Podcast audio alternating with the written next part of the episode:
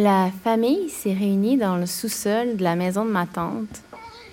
Nous regardons des vieux VHS qui nous mettent en scène, des décennies plus tôt, des vidéos des années 90 quand nous étions enfants, mes cousins, cousines, mon frère et moi.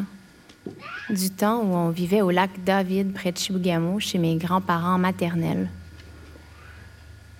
Les images défilent à l'écran. On voit un pédalo rose accosté sur le bord de l'eau, ma mère qui envoie la main à la caméra, Princesse, le caniche de ma grand-mère, et en arrière-plan, une serre immense construite à l'intérieur d'un garage tempo. C'est le début de l'été. Il y a mon grand-père qui sort des outils de la chaîne. Ça fait longtemps que je l'ai vu se mouvoir de la sorte, animé sur un écran cathodique avec vigueur et force les muscles de ses bras et de son ventre se contractent pour hisser le bateau jusqu'au lac. J'entends sa voix. Tout ça m'émeut et me surprend à la fois. J'impose à ma famille élargie une nouvelle cassette intitulée Rang Sainte-Madeleine 1992. Ma tante, 30 ans plus tôt, caméra à l'épaule, improvise une visite guidée de sa nouvelle maison en se déplaçant d'une pièce à l'autre. Ça, c'est la vue qu'on a en avant de la maison. C'est très beau aujourd'hui, un beau coucher de soleil. C'était nuageux un matin. Mais là, il a fini par faire beau. On va faire faire le tour de la maison. Ça, c'est l'aménagement dehors, mais là, je suis en pantoufle, fait que je vais faire ça une autre fois. Et là, la maison dans laquelle on est rassemblés pour visionner les films se retrouve à l'écran.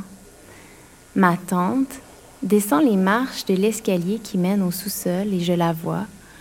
Trente ans plus tôt, je la vois capter des images mouvantes de la pièce où nous sommes. Rien n'a changé. Tout est identique et le décalage me frappe. Congélateur dans le coin. Là, on va voir le bureau à René avec son ordinateur. Puis la couturière en arrière. Pas bien, bien installé, mais ça coupe pareil. Même ça a bien de la misère avec la machine. Fait que ça. On a fait le tour. Non, attention là.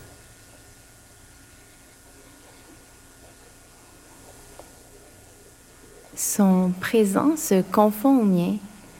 Lorsque le lieu, celui du sous-sol, reste sensiblement le même et que j'imagine ma tante se diriger vers moi, j'imagine que je pourrais entendre le bruit de ses pas dans l'escalier, qu'elle franchirait le cadre de la porte et que son présent se superposerait au mien dans une forme d'interférence frôlant l'ésotérisme que le temps ne serait plus linéaire mais malléable, une boucle infinie de chevauchement, que j'aurais à la fois 4 ans et 34 ans, que je serais à la fois mère et enfant, amoureuse et veuve.